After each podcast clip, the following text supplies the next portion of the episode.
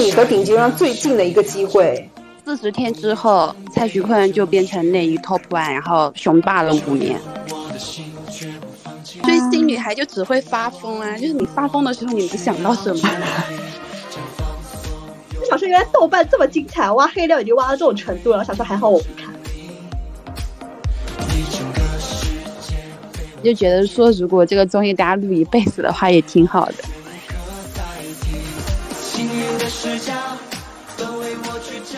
大家好，这里是完全没想到，我是主播姜子，我是 Stella，我是老咪。嗯，昨天是我们播客正式成立一周年，鼓掌。然后大家简短的说一说这一年录播客的感想吧。呃，就是没有想到我们播客会做一年，然后这一年呢，我从广州到上海，感觉播客也记录了我的生活。然后呢，好像和大家的呃感情变更好了，算是意外之喜吧。就是这个播客拓宽了我人生的。宽度 让我了解了很多我不会了解的领域。做播客，我觉得有打破一些我的信息茧房啦。嗯，对。还有就是像以前，我感觉我就是不太会，嗯，去探索我的内心吧。然后做了播客之后，好像受姜子跟老倪的影响，然后现在也很喜欢剖析剖析自己。对，就感觉录播课就是因为要做播客，所以要查资料啊，需要去跟别人交流，就会。对这个东西挖得很深，也蛮有趣的，嗯。然后刚刚老倪说到了 K-pop，其实我们之前聊过了台湾娱乐圈，聊过了韩国娱乐圈，今天我们要回到我们的内娱。之前我们聊过那个快男超女的选秀嘛，这期我们想 call back 到我们曾经的秀粉，就是秀粉指的就是专门追选秀综艺或选秀综艺出来的 idol 的粉丝的这个代称。呃，聊一下我们秀粉曾经一起狂欢过的一个选秀节目，叫《偶像练习生》。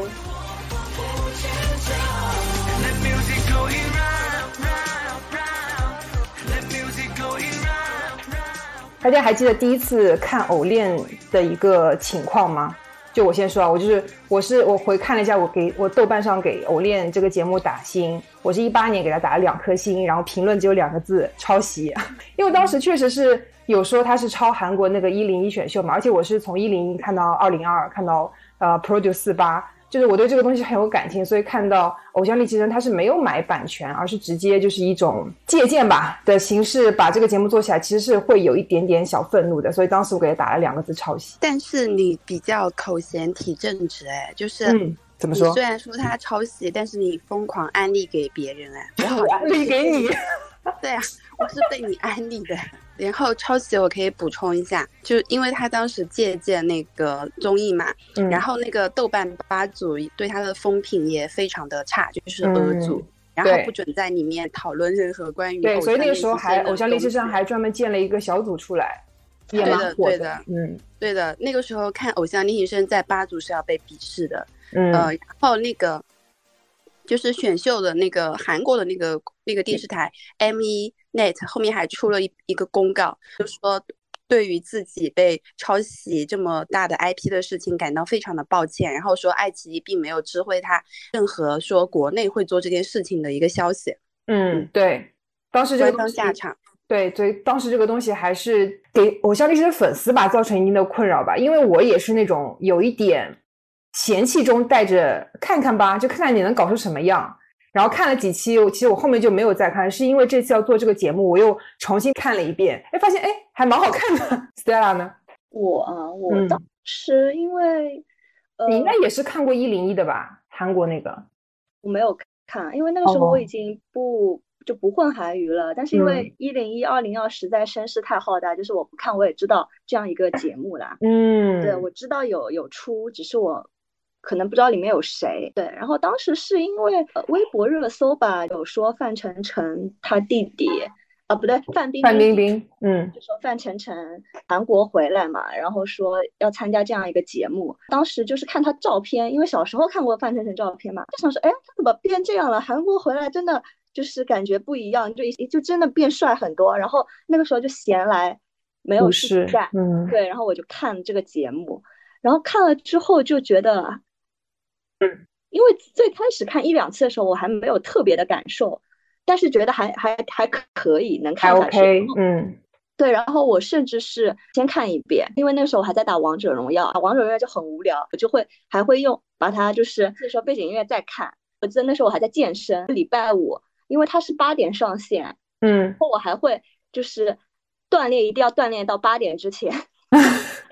赶回家再看他的，就是刚刚出来的时候，我要 在那个爱奇艺上我要看，是很纯粹的，我只爱这个节目，而且那时啊候我也不会看豆瓣什么的，所以嗯说我屏蔽掉很多对于这个节目不好的讯息。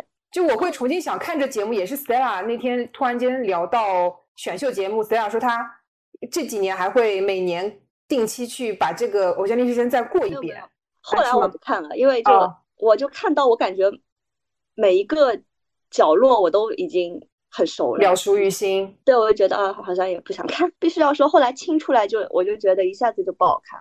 说完对于偶恋的初印象，先来介绍一下偶偶练吧。如果大家没有看过这档节目，或者是了解不深的话，其实偶恋是国内第一档大型的练习生选秀综艺，而且一开始的时候身上的那种冠名商也不是很多嘛。我记得就一个某某柠檬水、小某书，还有一个 P to P，就应该就这三个主要的冠名赞助，其他的都红是冠名，对，小红书也有。当时不是很多练习生都会说，我们有在什么上传我们的一些 OOTD 啊，什么日常，大家要去看哦。我还去翻了一下，他们之前注册账号都没有在更新，就只是为了当时的一个一个宣发吧。嗯，毕竟是我们自己把一个韩国节目的本土化，所以整个制制作团队还是处于一个摸索阶段嘛。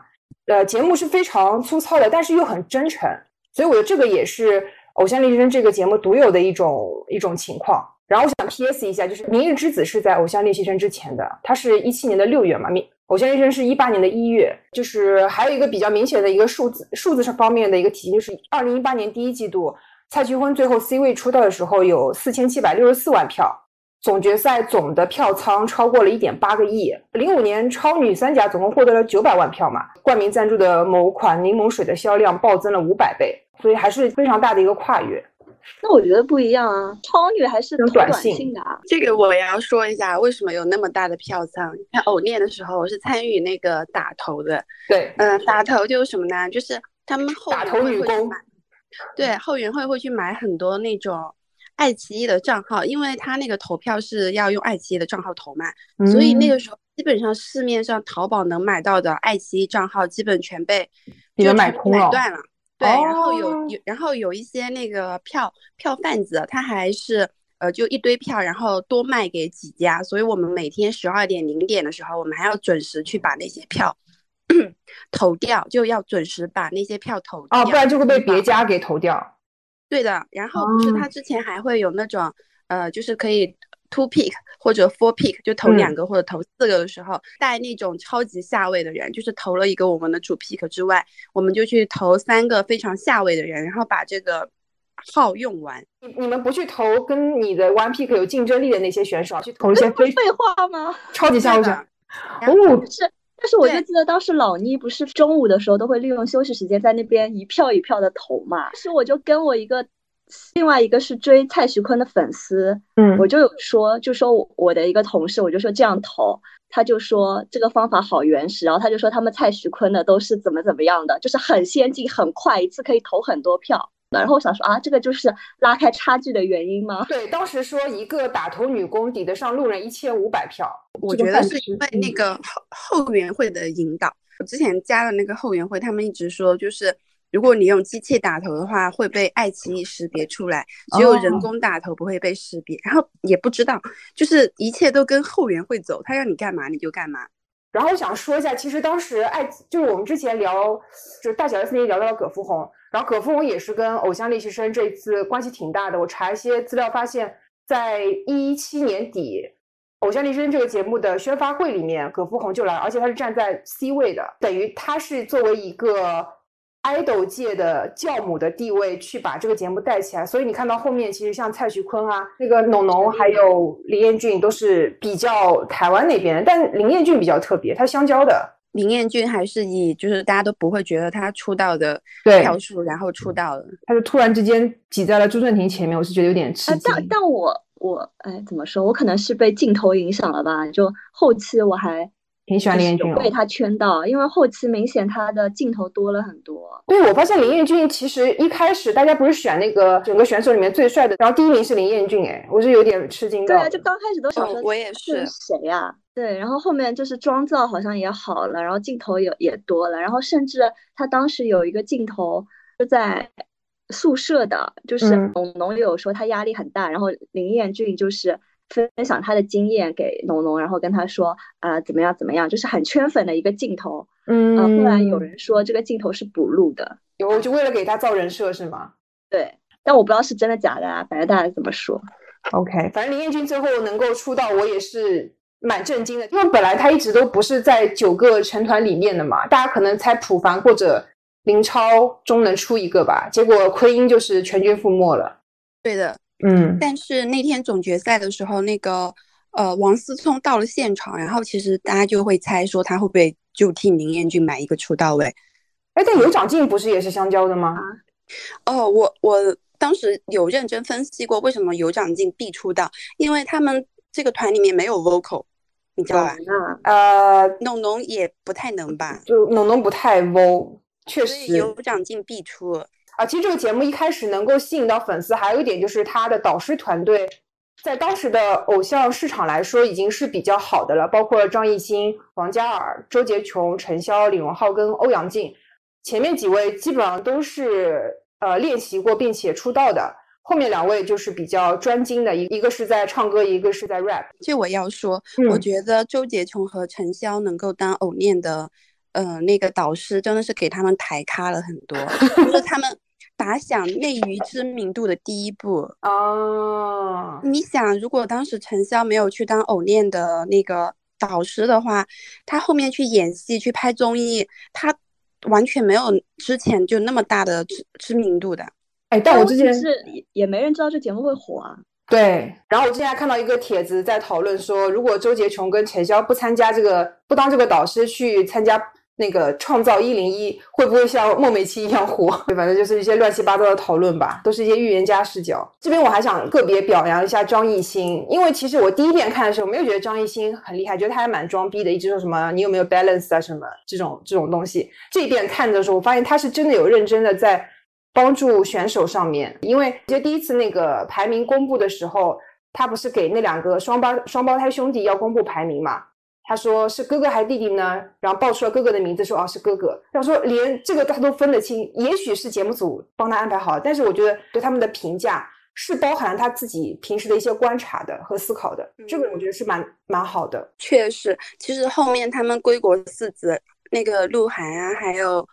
黄子韬、黄子韬都去做过嘉宾嘛，就感觉还是没有张艺兴那种的体贴入微。而且我之前看过韩国的，像宝儿、张根硕，还包括之后腾腾讯系的黄子韬来说，他真的是算是比较用心的了。也有可能是因为他回国之后的第一档比较重要的综艺，他很愿意去把自己的这个状态告诉给大家，包括立下自己什么努力、努力再努力这个人设，也是一种对自己的反向的。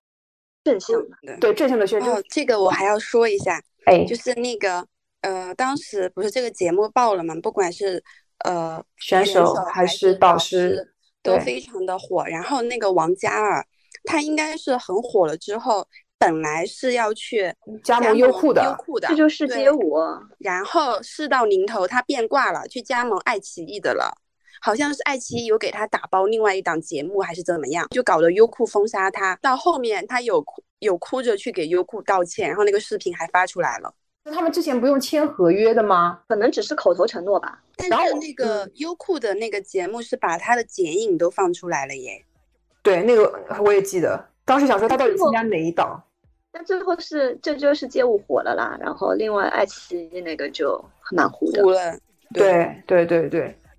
说到这个，我其实现在来看的话，其实王嘉尔是比张艺兴知名度要稍高一点的。就如果再给一次这样的机会的话，王嘉尔肯定是不愿意屈居在张艺兴下面的嘛，至少就是同等级这样大一点。你确定这个是是真的吗？你说张王嘉尔比张艺兴火吗？你说知名度更高，我觉得是因为从世界世界上范围来说，王嘉尔确实是比张艺兴火的。我们世界那当然，但这个节目肯定只有中国人在看吧。或者韩中国韩国人，哎，我不知道，亚洲都在看吧？你看坤坤去泰国，他那些如何发疯。泰国我又要说了，就四个人去呢，他们都去。反正当时确实是张艺兴比王嘉尔火，那时候王嘉尔还是 nobody 嘛。但是现在就王嘉尔确实已经已经已经到了一个，我觉得在内地男 idol 方面是比较高的一个 level 了。LV 的代言人，好不好？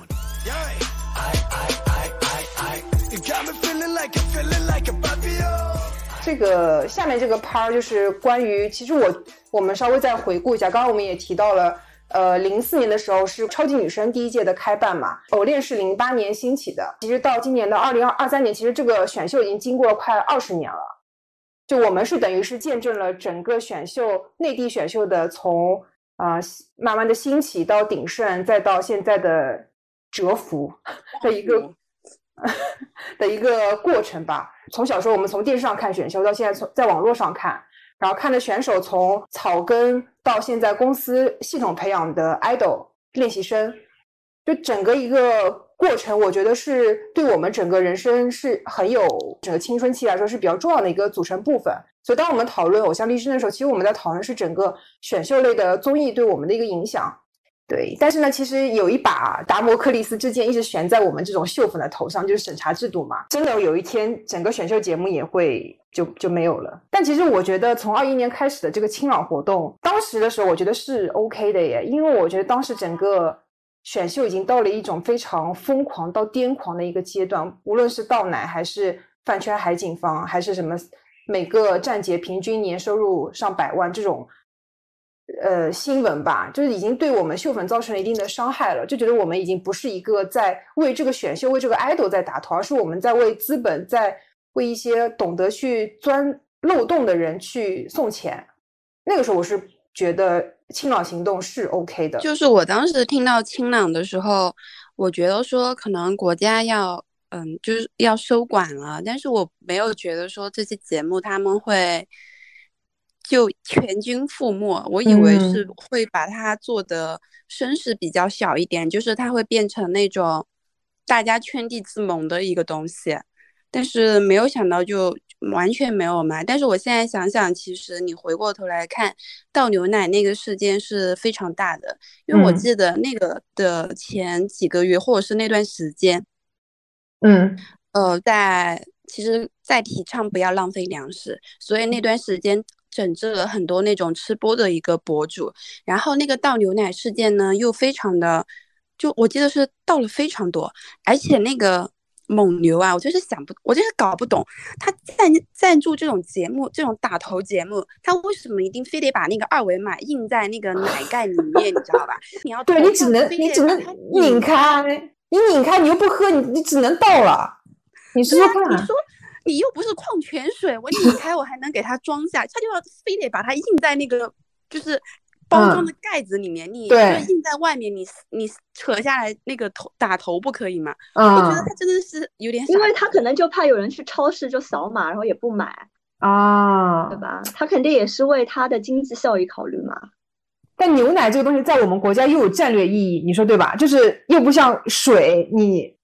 哎，也不能这么说，也不能这么说，就是反正奶也很重要，然后饮料、食品啊，这个东西很重要。你这么干了，你就没有想清楚到底最后的结果能不能承受。当然，最后蒙牛蒙牛有承受这个结果吗？并没有吧，是节目组在承受吧？嗯，你说的也是啦。而且我们一个发展中国家倒了那么多瓶八块钱的奶，你说是不是很夸张？真真的不行，真的不行。对对，就你黄回过头看这件事情都很荒谬。对。而且好像是粉丝是直接把那个就是盖子，然后扫了之后，把那些奶运给那些呃工人是吧？对，让他们去倒。对对对，离谱。那个新闻那个画面我还记得。粉丝自己太疯狂了吗？是疯狂，但是粉丝为什么这么多都是不断有人在 push 啊？而且就是有些人根本就没看到过这个奶，像老倪或者像我们这种普通人，就我们只是把钱可能给了打后援会。后援会统一进行的这个行为，因为你让粉丝去雇一个工人给他们倒奶，也也不看不太可能嘛。我们去哪雇？我要说一下，我没有参与过，就是二一年的事件，因为我一八年追偶恋的时候就追的呕心沥血，而且那个时候我我喝不掉，我都是送给我的那个搬家师傅的，他还很开心，送他两三箱吧。嗯，这么多。对，然后，然后那个时候，其实我记得那个时候打头还不需要，就是非得把它拧开，然后来扫码。我记得我当时买那个农夫山泉的时候，是你只要买一箱，然后呢，他就会给你一个网址，让你去那个网易云音乐投票，所以你可以投掉一整箱的票，然后之后他那个水再送过来。哦，啊，就是有一点，就是大家都没有想到这个节目。那么那么火，而且那个时候属于那个我感我感觉那个维他水它都没有库存了，所以临时把那个矿泉水给它补上去。这你买，你只要买一箱矿泉水，他就会给你发一个链接，就是在淘宝上给你发一个链接，你就可以直接过去投票。然后你投完之后，那个水再送给你，所以它那个码和水是分开的，它来不及把码做到水上去了。真的夸张，很离谱。现在听听还是觉得离谱，对啊，对啊，就就其实这个东西不是我们粉丝要去考量的，而是整个娱乐公司跟节目公司要去平衡，如何在呃节目效果跟市场呃跟社会效果上达到一个基本的平衡吧。因为你想追追选秀节目的，基本上还是年轻女孩、年轻男孩多，那你让我们去思考这个东西，其实是有一点。既要又要的，所以对啊，我们追星女孩就只会发疯啊！就是你发疯的时候，你能想到什么呢？啊，那我不会。哎，Stella，你有去花钱吗？就是给他们买水什么的？当然没有啊，我投票想投。哎，那你不在乎谁出道吗？说让我给 Justin 投两票，然后我才投了几票。我还送了你那个。来说我都无所谓啊，就是如果有人让我帮他的那个。就追的投就 OK 啊，能投就投，因为我也是爱奇艺会员嘛。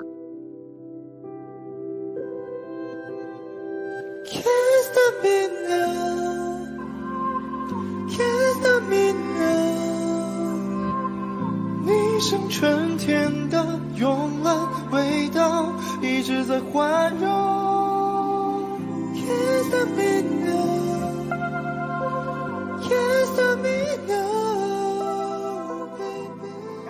讨论一下，其实《偶像练习生》整个节目为什么好看？就像 Stella 说的，为什么这个节目能够吸引这么多粉？呃，这么多节目粉每年都定期去看几？我看这边明显能感觉到一个节目的亮点，就是它的剪辑手法其实是蛮蛮妙的。像韩国那边会很突出剧本嘛，当然我们国内也有剧本，但是我觉得我们的剧本是更 local、更本土的，比如说会剪一些很。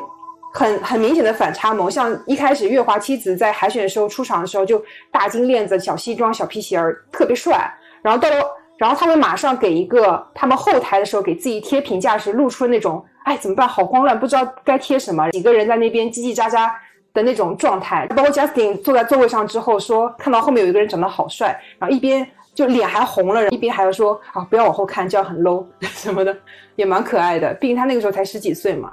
但这些确定不是抄二零二的吗？嗯，抄的很细诶，他们连投票的时候，呃，有他们选手互哎哦不是是公布排名的时候，就是中场有，比如说呃二零二有一个细节就是他们会男生之间擦那种有点口红兮兮的东西。啊，Justin 问说你有没有口红什么嘴巴太红什么那个对吧？连这么细的东西也抄，就当时没有人。说连连擦口红什么都要抄啊，然后月华这个剧本很明显一点，还有就是他们呃群组表演完之后，老师在 Q 一些单独的选手进行一些表演嘛，然后范丞丞那个 rap 他表演了两遍，在同一个地方都忘词了，我心想说你练习了这么长时间，你表演这点东西你都会忘记吗？那肯定是剧本啊！哎，我要对，而且后来就不是剧本哎，因为是他真的忘记了，那我更生气。之后，陈潇呃有在别的综艺里面说，他第一次去当那个评委的时候，哦，然后呢，他说他们私下都很熟的，他和月华妻子和范丞丞他们都很熟的。然后他第一次做评委嘛，他就很凶嘛。范丞丞忘词了之后，他就他又问范丞丞说，一看就是你练习时间不够。然后范丞丞就哭了，范丞丞就觉得自己很委屈，就觉得自己明明练习了那么久。所以他之后呢，范丞丞见到范丞还会拿这个事情给他开玩笑，说你当时说我就是没有好好练习我。我很相信，但是不得不说，虐粉也是一种固粉和吸粉很好的方式。你看到一个大帅哥哭成那样，对吧？你总归是有点怜惜他的呀，什么？他也没有这么差吧？偶面一集真的是就是虐死你，然后后面又一集会给你一个反转，或者说一集就把那个虐和反转就全部给你。你们还记得当时就是在网上很很火的那个月华排挤那个蔡徐坤吗？就就那两两三集的剧本就有吗？那个我觉得应该不是剧本吧？不是啊，但我觉得这不是排挤，我觉得这是一件很正常的事情啊。我也觉得，我觉得，就像我们一群人出去玩，我也想跟我熟的人在一起啊。嗯，我觉得是很正常的一件事情啊。我也觉得这个有一点虐到蔡徐坤的粉丝，因为想说他是一个人，那我哥哥只有我们了，那我们要拼命给他打头，让他长脸，让你们不敢再瞧不起我们坤。而且我觉得他们不拉着蔡徐坤才是。就是他们知道蔡徐坤肯定是 ace 的，但是他们没有拉着他。如果他们想想要拿第一，就应该拉蔡徐坤进来，而不是要他们自己组一组一个组合。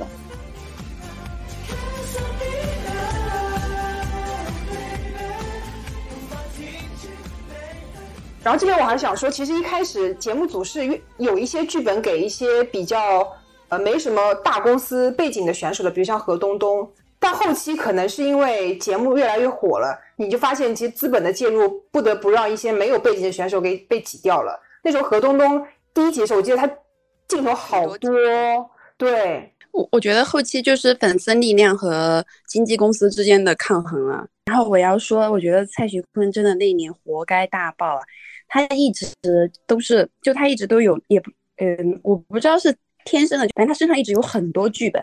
就比如说，刚刚开始的时候，他不是穿那个渔网嘛，然后跳那种很妖娆的舞，然后不是轩然大波嘛。后面他又拿到 C 位，然后他后面那个 ending 指指指他的嘴巴，亲亲我那个，然后不是大家又很喜欢嘛。然后到后面应该是二宫吧，他和贾斯汀不是有个合作舞台《巴比龙》嘛？啊，对，里面的那那个。呃，它里面那个台词，他一个人就是千军万马。你看他一直给自己写很多剧本，嗯，然后再到后面他那个经纪公司暴雷嘛，让他索赔一个亿嘛，都是在那个偶像练习生当中发生的。然后再到后面那个月华抱团排挤他，才十期节目，蔡徐坤身上的剧本就有七八个，真的。我是爱坤，我也要疯，我也要守护最好的坤坤。哎，但不知道 Stella 有没有这种感？我看节目的时候一直没有对蔡徐坤投入太多的感情，因为我觉得他已经一直都是是稳坐第一的这个状态了。反正蔡徐坤的初舞台我很受不了，我也受不了。他的巴比龙我都是快进的。他真的比起别的选手来说，他很成熟。哎，他说的一些话都很体面、很圆滑。他的妆造到后面就 OK 了，然后对，好一点。他他人也正常了很多，然后我就觉得哦，他小心说话。对，所以我要补一句啊，就是刚开始他那个初舞台我是真的受不了，但是到后面他头发正常了，然后人也正常了之后，我就觉得哦，那我懂他为什么拿能拿第一了。就算他的舞台我都不爱看，他的整个人我觉得很无趣。但是确实，如果我作为一个爱坤，我如果一开始为他投入了很多感情，我是能在他身上看到很多老林刚才讲的那些人设啊、剧本啊，给自己制造一种孤勇者的感觉。然后就是蔡徐坤确实很成熟，已经做好出道准备了。我记得他跳舞的时候，他动作很大嘛。然后蔡徐坤，呃，不对，然后张艺兴就给他说，让他动作小一点，就是和别人不统一嘛。然后我忘记他后面是在偶练说，还是他后面去当制作人的时候，他有说，你就是要动作大一点的，不然镜头会吃掉你很多动作，你就没那么显眼了。张艺兴真这么说吗？我觉得他不是整天讲 balance 吗？那他，我觉得他为什么不让其他人动作大一点？就因为我之前我也去跳过舞嘛，就是你你做小事不好看的呀，可能他过大吧，我觉得像那个巴比龙那个舞台，他是当别人在 C 位的时候，他就在旁边，你知道就有的没的那搞那些有的没的，你就会眼睛不自觉就往那边看，是会看到他的，但是这会很影响到整个舞台的一个和谐性，因为像我们看男团舞的时候，韩国那些男团的时候，他们要求的是刀群舞嘛，嗯，就一定要是刷刷刷刷，对，要一样。说到那个巴比龙，就是我们贾斯汀粉丝还和蔡徐坤粉丝撕过呢，就是觉得这个蔡徐坤有点过于喧宾夺主，就是我们粉丝的一些撕逼，然后我们就在豆瓣发生了大战，然后我们好大的胆子，对啊，我们好大的胆子，我们也不能说完全被在地上摩擦吧，基本在地上摩擦，但是呢，把我们把我们贾斯汀。就是下一次排位撕到了第二名，你说艾坤牛不牛？因为那时候第一次的时候，Justin 是第四嘛，蔡徐坤第一，后来第二次就是 Justin 第二。对，不得不说，我觉得 Justin 只是被利用的一个人哎，我觉得他的排名被谁怎么说？被谁？就是被爱奇艺啊，他我觉得他就是用来激发其他家粉丝的一个，他是大概可以随意挪动的一个位置，你懂吗？但是他的呃，排名非常稳定哎，除了一次升到第二，其他都是第四。哦，之前都陈立农第二对吧？对，对，出道是第几啊？第四。是范丞丞、陈立农和蔡徐坤三个人就很稳定。范丞丞当时我还问过老倪，因为当时我看这个节目还很纯粹，范丞丞不是万年老三吗？嗯，然后我，然后当时我就跟老倪谈起这个，然后老倪还说：“你以为他为什么能万年老三？”然后我当时才想说啊，原来他还有是是暗箱操作的哦。对啊，他就是作票啊！你想范丞丞的粉丝那么佛，他怎么能打下第三啊？爱奇艺一直给他第三。你看我们家庭的粉丝，我们陈立农的粉丝，我们都在发疯哎，就是范丞丞的粉丝，他又没有什么可以发疯的点。你看陈立农，就是不是我们当时，其哎，陈立陈立农粉丝多吗？非常多，陈立哎，农陈立农，我真的就是独跟你说，陈立为。农的剧本，陈立农粉丝的剧本跟那个赖冠廷是一样的。啊，就是废物吗？不是啦，就是他中间有一期临近决赛的时候，他排名突然掉的，就是快要掉出第第前九了吧，就是啊快掉出嗯出道位了。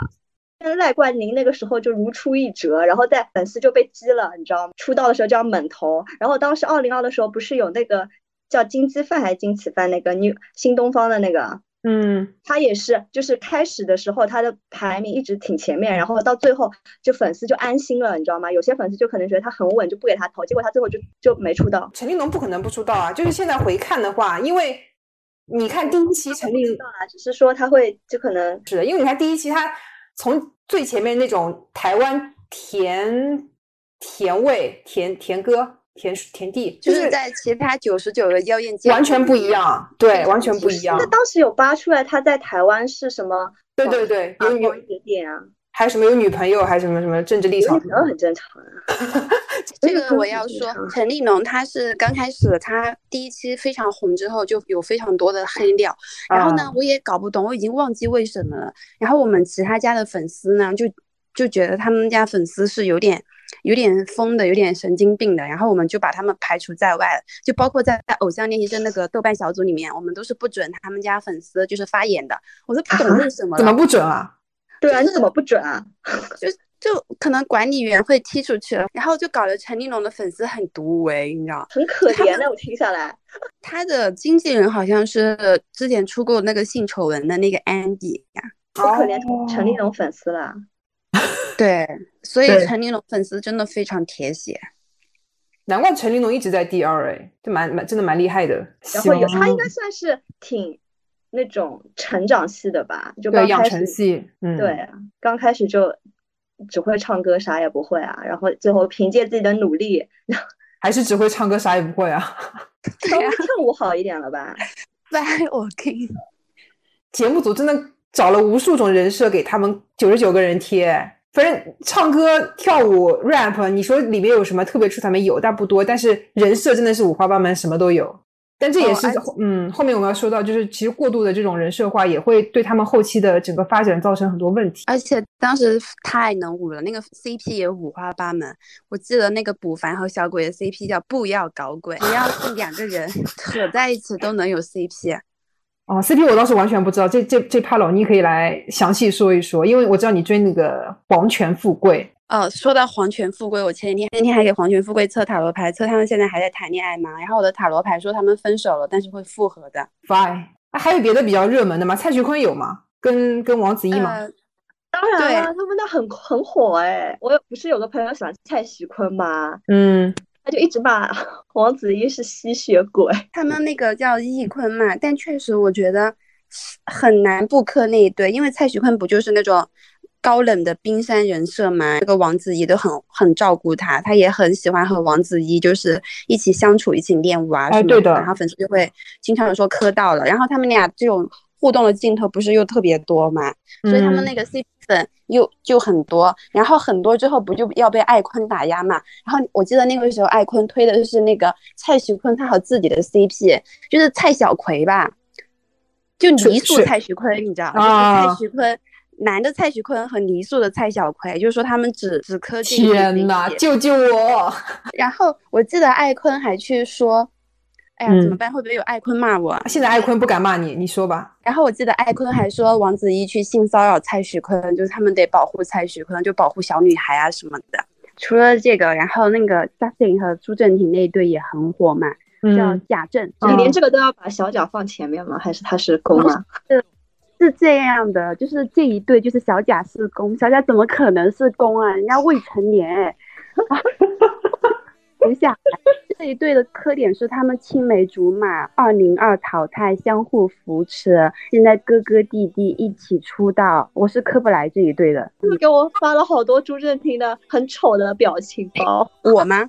嗯，我好恶毒啊！对不起。当时很喜欢说朱正廷坏话。哦，然后 CP 我要说一个，就是那个李希侃和毕雯珺，他们是其实。看上去互动没有很多，但是呢，他们有很多大大就产出了很多神文，所以当时磕那一对的人特别多，而且他们两个都算那种帅哥型，所以就有很多粉丝。就因为他在里面真的很透明，这个节目你想搭出一些毕雯珺的镜头，真是少之又少，所以他最后能够第十是吧？我觉得也蛮蛮厉害的了，已经人帅吧，纯纯靠人帅，而且他其实。我想说，其实毕雯珺唱歌蛮厉害的，因为我看她半兽人那个舞台，她是高音担当，哎，后面还有一个舞台是 Always Online，她也是 vocal 担当，也很稳。其实她是有可以被挖掘点的，但可能，呃，乐华整个公司跟爱奇艺博弈下来，只有三个能够有有镜头多的吧，就给了他们。毕雯珺属于就是边边角角。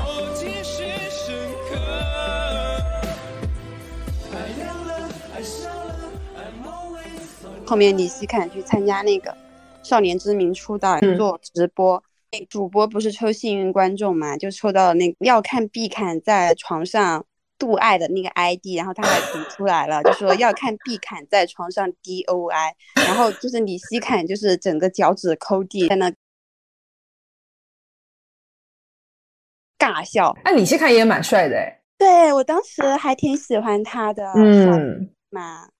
他其实排名也挺靠前，最后是第十三名，也蛮蛮蛮接近出道位了。这么看来，其实只要是不是在第一次排名公布的时候被淘汰的前六十，基本上在娱乐圈都能吃上一口饭。磊子现在还能直播，董岩磊吗？哎，董岩磊是不是发福啦？他在卖地摊炒饭，对，他在抖音直播炒饭。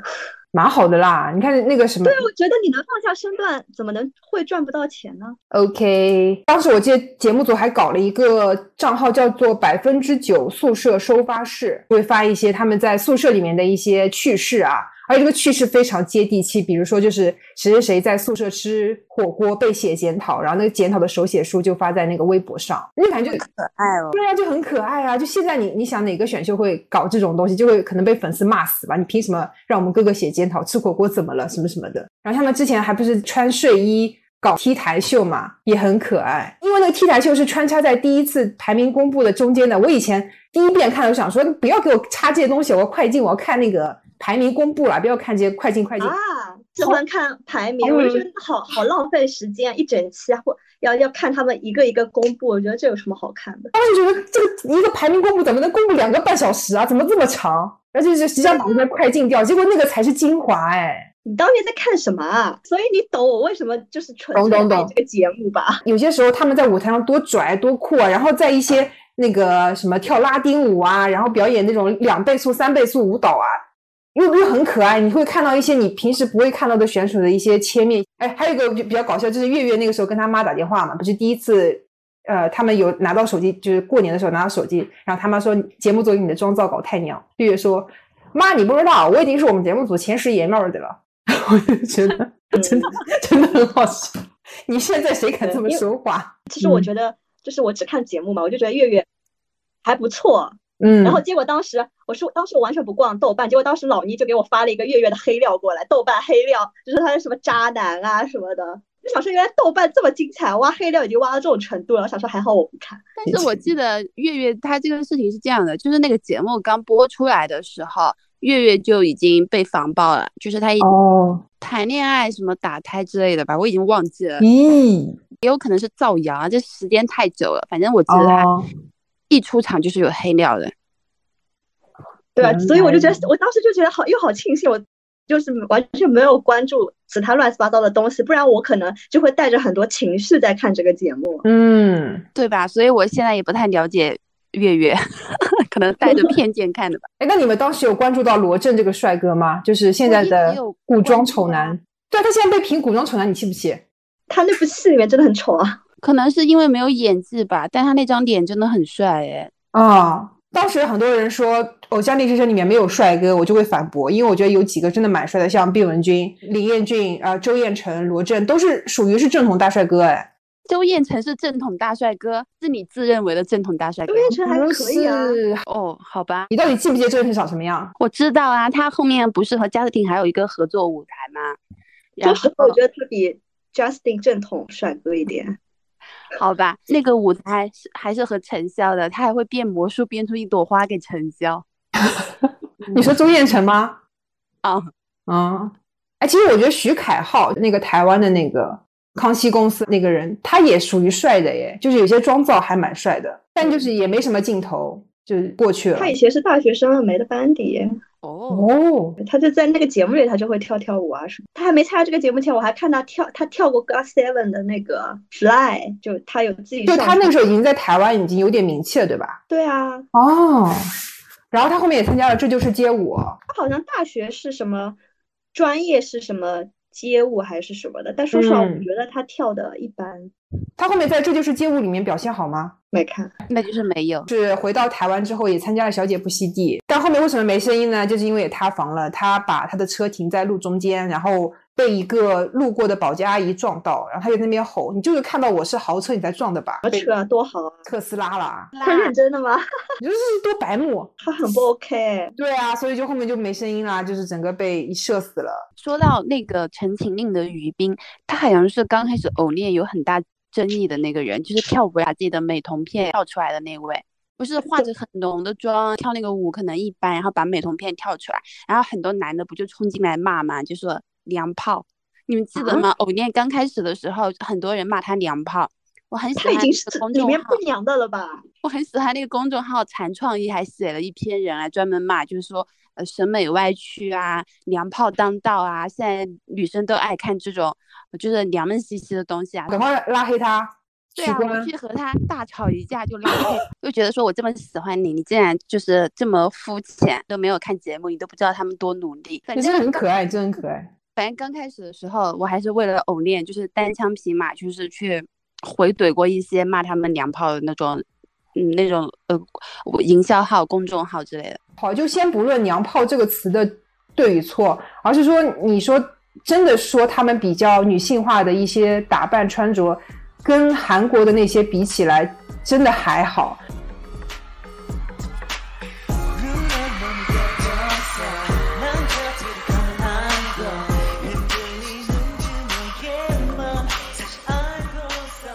哦，我觉得可能我们那么喜欢偶练有一个原因就是，那个时候选手可能也不知道自己会走红，所以他们那个对，有蛮真实的一面的，就是真的，比如说大学生，呃，男高中生，大家在那边一起嘻嘻哈哈，然后一起练舞啊什么的，然后有时候也不修边幅嘛。他们在那个，我记得他们很多时候排舞的时候就直接在地上睡觉啊什么的，就很很可爱，很真实。然后那个，我觉得那个剪辑团队也很用心，就能发现他们那些很可爱的小点，然后放大给我们看。对，而且那个时候整个宿舍的状态也很原始嘛。因为到后面的一些节目，为了保护选手形象，就宿舍的一些状态已经不不拍出来了，拍出来也是哦可能弄过的嘛。但你看到，其实偶像练习生衍生出来的很多那种小的综艺节目里面，他们的宿舍状态非常的男生宿舍，就是衣服乱丢啊、袜子啊、吃过的泡面，你就到处可见。而且他们也会跟宿管的那些哥哥姐姐的拌嘴。然后你们还记得他们有一次斗舞斗完之后说想吃火锅嘛？当场就问那个节目组的导演说我们能不能去吃火锅？就逼节目组导演一定要同意。陈潇和周杰种带头说可以啦，可以啦，然后就他们就一起去了。然后在整个一百个人在火锅店里的状态也是非常像像秋游春游出去团建一样，对吧？哦就很开心，嗯。还有这件事又是发生在第一次选票出来之前，就你知道未来再也没有机会跟这群人在一个桌上吃饭了，然后大家又是一种，你赋予太多的意义了吧？就是有一个人吃着吃着哭了嘛，然后节目组问他你怎么为什么哭？是不是觉得太好吃了？然后那个人说不是，他觉得最后一次跟他们那个表演组是 Dance to the Music 吧，反正那那个呃的人那七个人一起吃饭了。而且我现在想想，你确实觉得还蛮夸张的。那个时候命运的转轮已经开始转动了，那个时候已经要出来蔡徐坤了。这是你和顶级上最近的一个机会。四十天之后，蔡徐坤就变成内娱 Top One，然后雄雄霸了五年，还是很夸张的。现在想想，因为我们现在带着二三年的一个视角去看他们一八年发生的事情，他们当时做出来的决定，真的有可能会影响到后面很多事情，你整个人生影响都是挺大的。是的，就比如说董岩磊嘛，我觉得他也很蛮奇妙，因为他其实就是一个废柴担当嘛，但是因为他那个他那个表演是是哪个舞台来着？是半兽人吗？就他太好笑了，他就一直在那边会面，就对拳一样，不是每个 偶像会面是做会面那个会面吗？你们没有看过他的直拍吗？就是你们真的没有看过，那你们真是有福了。他跳舞像打醉拳一样，还踩到了那个韩木博，还是那个那个其他别人。然后呢，他 rap 也不会 rap，就在那边什么会面会面，然后这样，那个就非常的出圈嘛，那个就成了他的代表作。然后后面他有一个梗，就是说磊子要再抓一个练习生来吃吃了，就是他他在那个。直拍里面的 reaction，就是磊子后面有那么多综艺，我觉得都是因为那个直拍舞台，因为太好笑。哎，为什么慈文传媒会拍这么一个呃比较没什么才能的人出来出战？就是因为帅吗？不懂哎，是不是大家都然后这节目会火啊？就随便试试了，反正有张艺兴，就像是那种气球飘到天上去，就他还不只是说红 nine percent，就大概一大批全部红起来。所以我觉得可能刚刚出道的那段时间，大家都是有点飘的。就大家已经觉得自己好像很红了。记得那个时候，One 他们自己也能接很多那种大使一样的推广，比如说呃必胜客啊、肯德基啊之类的。因为 One 整个组合也算是平均排名很靠前了，然后再加上他们那个，我真的给大家重点推了他们第一张那个专辑啊，真的那个 MV 啊，这概念 MV 太太厉害了，完全可以跟韩国那些比肩了。然后说到专注在唱歌的话，钱正浩也算是一个。呃，选秀之后也在专注自己的歌唱事业吧。他二零一九年进了伯克利音乐学院，跟王源成了同学。然后今年也是成功的毕了业的。对，也是蛮期待。低调的，有认真在。对对，是的，是的，是的。而且，嗯，中间好像有去参加歌手踢馆，就虽然没有踢成功，但是我觉得说他能有参加歌手这样的机会，哦，好有胆量哦，还不错。对他有出一张专辑，有出一张 EP，然后，呃，因为他在那个节目里面，我没有觉得他唱的特别好，但他可能真的蛮爱唱歌的。你们有听到他的比较好的舞台吗？我忘记了。哦，就我觉得没什么记忆。我唱歌比较好，我还是比较记得有长进跟毕雯珺。对不起。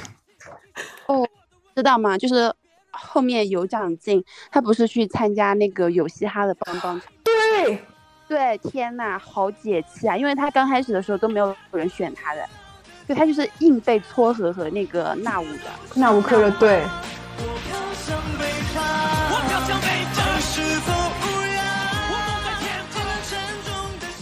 边我会插插一段有长进那个那那段 feat，真的对直冲天灵盖太爽了。对他就是真的是用实力就是狠狠打脸，就是他唱到然后。李荣浩都说觉得很骄傲，那些 rapper 就很看不起偶像嘛，就说啊那种的，但是后面真的太帅了，rapper 真的谁都看不起。那有长进就是不仅能唱高声，还能给那个那吾唱和声，哎，没有有长进那首歌都不会这么红。是啊，你们现在 rapper 圈有一个小鬼那么火吧？真逗。哎，但小鬼的黑料也太多了。我要说上周去那个梅赛德斯，发现小鬼在开演唱会。那我觉得这件事情。太酷了！呃，然后你们还记得那个有一个泰国选手叫黄书豪吗？在节目里面就是唱那个呐呐呐呐，那个那个选手也不错，但我不知道现在在干嘛了。可能因为他就四肢不协调，所以对他有点印象。就是因为不认识王思聪啊，就是那个香蕉出来的时候说，哎，他说王思聪是谁？诶，我也稍微有点印象，但后面好像也就应该是在前六十之内吧。我记得他是过了第一次的投票的。你们还记得什么比较好笑的节目中的一些点吗？就是我记得，就大家第一次收应援的时候，大家都能收到很精美的东西。就那个蔡徐坤收到的是一个西瓜，就是非常的简陋。他那个时候还没火嘛，那个粉丝团好像应援的物料都是比较丑的，都是一些感觉偏那种妈妈粉的，然后 sense 也不是很好的人在运营，然后他就抱着那个西瓜合照啊什么的，很尴尬。然后后面他的粉丝就艾坤就去占领了他那些就是粉丝应援的官号啊什么的，后面就给我们困困的牌面都给他弄起来了，我记得。哦。因为他一开始是从生动亚洲出来，是吧？所以就可能关注他的都是一些比较 local 一点的人，就嗯，对，下沉一点的，对，不像就是其他的那么那么那么那么显眼包的，要一定要送什么大牌，送有的没的这种东西。我记得当时赖冠霖还给谁有录了一个 VCR 支持他。哦，我记得是录了的。对，当时因为以前我没有看二零二章，然后看了赖冠说，哎。他还蛮帅的吧，二零二的，然后我就你又回头去看二零二，哦，不错，我觉得二零二真的蛮好看的。嗯，可能我我说实话，我反而是因为那个时候我补二零二的时候，就是因为我在看偶练，然后偶练的间隙就是他一周一集一集嘛，然后我就偶练的间隙我去补的二零二，我反而看不进二零二，哎，我觉得可能是因为我知道结局了。哦，我知道这个节目是到最后是谁出道了，对，所以我就从头看的时候，我就不太能代入，反而好像那个时候更爱，反正我那个时候就更爱偶练，而且可能我觉得就是说中文还是有加分啊，看看起来不会那么累，把它当成 BGM。对，但是但是实力方面，那肯定还是那肯定啊，啊，对，他的他们还是真的很厉害。哦，说到偶练，我还记得刚开始的时候不是香蕉娱乐上场嘛。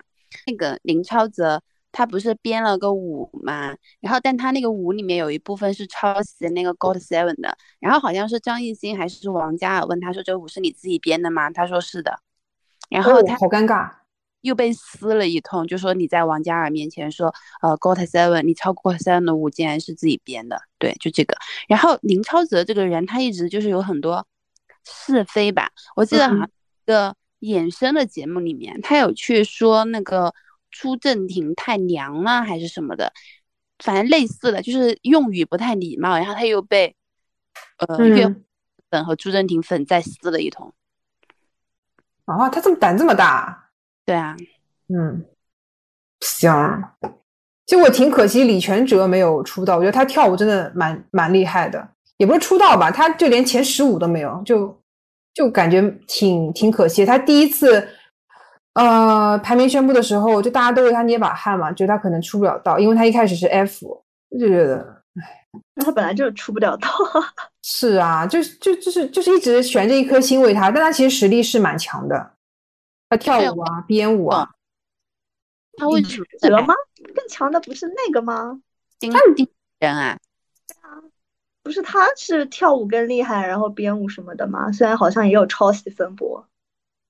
哎，我觉得李全哲是我看第一遍的时候就记住他，因为他当时在那个 F 班说我要带着你们所有人都换上彩色衣服。哦，对的，剧本啦，记得他有说这句话，然后他有很认真的帮那些呃弟弟们抠舞。对，而且他整个人也是属于默默无闻的，也不会为自己争镜头什么的。这没办法争吧？是啦，哎呀，你说他真的没有剧本也不一定。你说他是月华的，没剧本也不可能。给他弄到 F，我觉得就是剧本啊。整个九十九个人里面，他算是有一种爸爸的那种气质在里面。他有爸爸的，不是还有另外一个吗？谁？姓李的李俊辉还是什么？那个大叔还是什么的那个？嗯嗯，那个制作人其实他是对，一直被吐槽说他长得丑，年纪大。行，这关键是开始你也不会觉得他很丑，然后当很多人都说他丑的时候，你看看哦，好像是蛮丑。周瑞，我是真的觉得我一开始没觉得好看，是好多人，好多人说他好看，然后说他什么那个长发造型出圈什么，我是有点被洗脑到的。减肥了啊，对，有可能是减肥了。他减肥完之后唱了那个小半，然后那个氛围又到位，然后那小半那首歌也给他加了很多分。哦，还有就是偶练他们有一个超可爱的，就是比如说。上面的人在唱歌，然后他们就会放下面的人的 reaction，然后那些 reaction 都很可爱。就我记得那个周卫出场，他们下面就喊哇美女美女啊什么的，然后 那个 Justin 在上面唱唱 rap 的时候，的范丞丞感觉比他还着急，在那边 Go Justin，对 Justin Go，对，我记得是你是从那开始磕是吧？其实他们 Justin 和范丞丞 CP 很早就开始红了，就从他们呃回国的机场照。就有一个 Justin，就是把头倒在范丞丞身上的那个镜头哦，他们就有很多 CP 粉了。OK，反正讨论完讨论了这么多选手，其实我们对每一个选手，你看看的时候都是有感情的，但是看完之后就会把它给忘了，因为我们觉得他们只该活在选秀的时候。就有人说秀人应该在选秀的时候做成标本。你看到很多人，我们只记得他们在节目里面的一些片段了，对他们之后的人生，我一点兴趣都没有。但我我之后，其实我刚开始不是 Justin 的唯粉嘛，然后有点有点变成 nine percent 的团粉。哎，你你后面过了一两年，就对家庭的喜欢慢慢变淡之后，你就觉得觉得还是偶练的时候最好。家庭他后面去做很多综艺，你会觉得他做的很辛苦，就一个小孩，然后承受还蛮多的。就我觉得我把他那个工作，他那个综艺就带入他的职场嘛，也不是很顺利啊什么的。然后那个时候我就会非常无比的怀念偶练，就觉得说如果这个综艺大家录一辈子的话也挺好的。你像蔡徐坤起点那么高，现在就是有一种山雨欲来的感觉，也蛮恐怖的。我是他粉丝，我会天天提心吊胆。哎，哎。就这个人好像就应该脱粉，怎么脱啊？你说你看着他从偶练出来，然后这很难脱哎。你们你们的连接怎么那么长，那么就是那么紧密，就是好像感觉喜欢一个人就就不能变心，就要一辈子喜欢他，即使他变得已经不是当初那个样子了，就是还是要喜欢他。是啊，哎，很难了。说到这个，你们知道就那个蔡徐坤塌房的时候，那个时候有一个广场很火，就是你搜蔡徐坤五年，然后。就全是他那个偶练的时候过来的粉对他说的很多的话，嗯，是鼓励他吗？没有，就说，嗯，你怎么这样？但是我我能理解啊，因为蔡徐坤没出这个事情之前，我也一直以为他是那种偶像范本啊，因为我觉得他在偶练里面，他对自己要求就是很严格啊，就我已经他已经做好说我就要当一个一辈子会用这种优质偶像来要求我自己，我对他有这个滤镜的。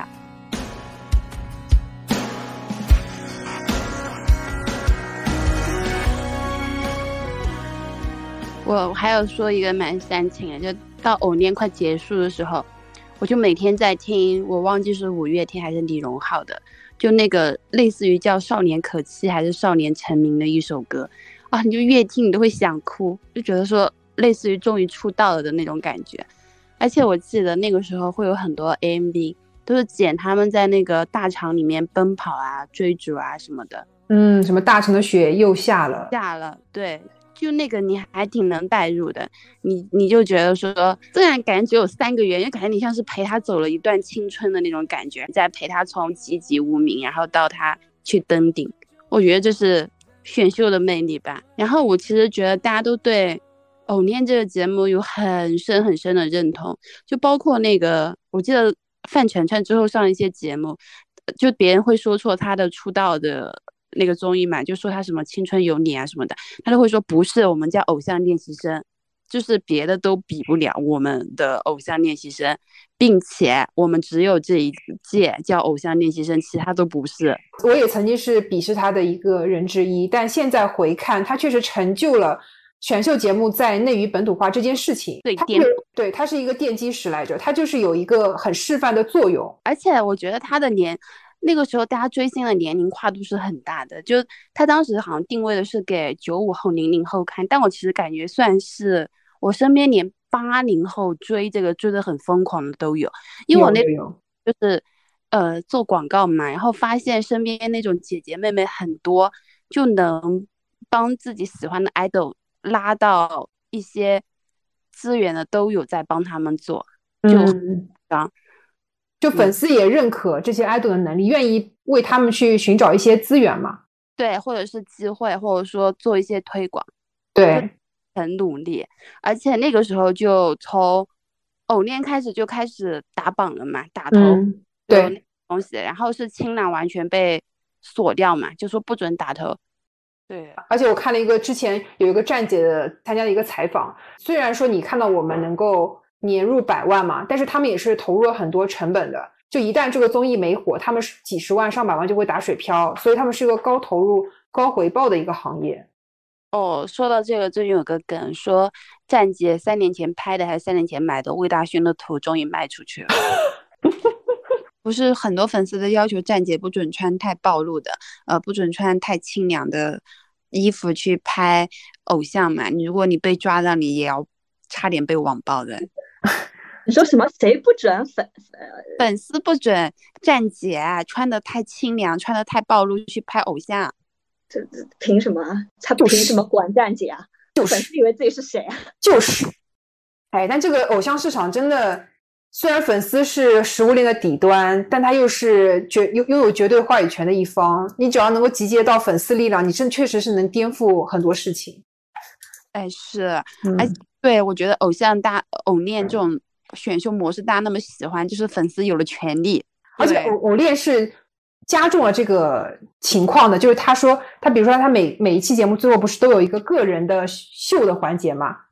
这个是是通过粉丝的一个投票行为，或者是你在什么小 A P P 里面各种各样的操作导致的，就让粉丝觉得啊，我可以帮助我的 idol 去做什么什么。是的，我们那个时候就是你去疯狂，他有各种票，你疯狂投，疯狂解锁，然后你你 idol 那种各种画面、各种综艺都会很多很多，就包括那种他这后面不是有很多中差嘛，嗯，就路中差的都是那些排名比较前的，就是你有人气，你就有无限机会，可能让粉丝觉得哦，我可以掌控。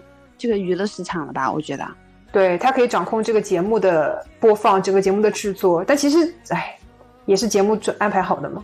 对，而且那个节目还会根据最近比较红的热点或者比较红的梗来做一个和粉丝的 callback，就会把那个梗放到啊，不错，会嘛。然后比后面那个 Justin 和范丞都自己 Q 了，都自己扛大旗。然后比如说，我记得那个。朱正廷也在里里面说，最想合作女演员是范冰冰啊什么的。啊，对对对，然后就那个范丞丞说我不同意，就翻白眼，然后他们自己都在那边就自己自己造梗啊。对对，是的，是的，说明他们关系好嘛。其实你你要是关系不好，你其实很难说出这种话的，你很怕人家生气嘛。哦，你说的也对，可能那个他真的关系很好。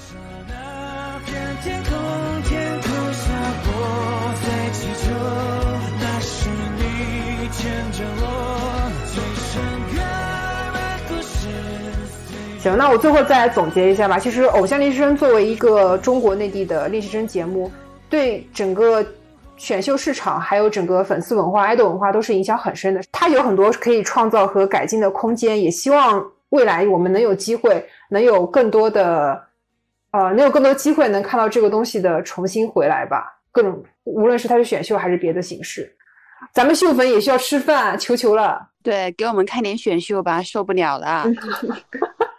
好的，那我们今天节目就到这里吧。然后希望大家能够多在别的平台也给我们播客评论，然后打星。我是江子，我是 Stella，我是老倪。嗯，那我们拜拜喽。